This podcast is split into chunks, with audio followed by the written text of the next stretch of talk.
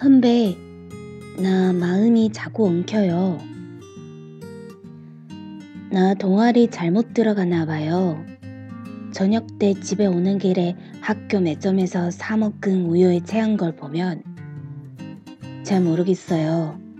피가 안 통하는데 그게 영화 때문인지 아무것도 먹기 싫은데 그게 감동적인 여주인공 때문인지 아니 잘 모르는 것도 아니에요. 자꾸 그 선배 얼굴이 떠오르고 일본어를 잘하고 싶다는 생각만 들고 그런 걸 보면 난 너무 이상하죠. 왜 사람은 빠지는 데를 잘 알면서도 거기서 자꾸 빠지죠. 그러고 나서 후회하면서도 안 돼, 안 돼 하면서도 왜 슬라이딩으로 들어가냔 말이에요.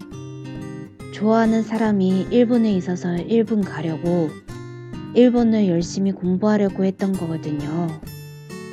그런데 동아리 들어가자마자 한 선배한테 빠져버렸으니 엉망진창. 짜장면에다 짬뽕 국물 부어 먹은 기분이에요. 누가 나를 꽉 짜서 잘 말린 다음 다려줬으면 좋겠어요. 내일 선배를 봐야 하는데 온통 설레는 기분 때문에 실수를 해버릴까 걱정이에요.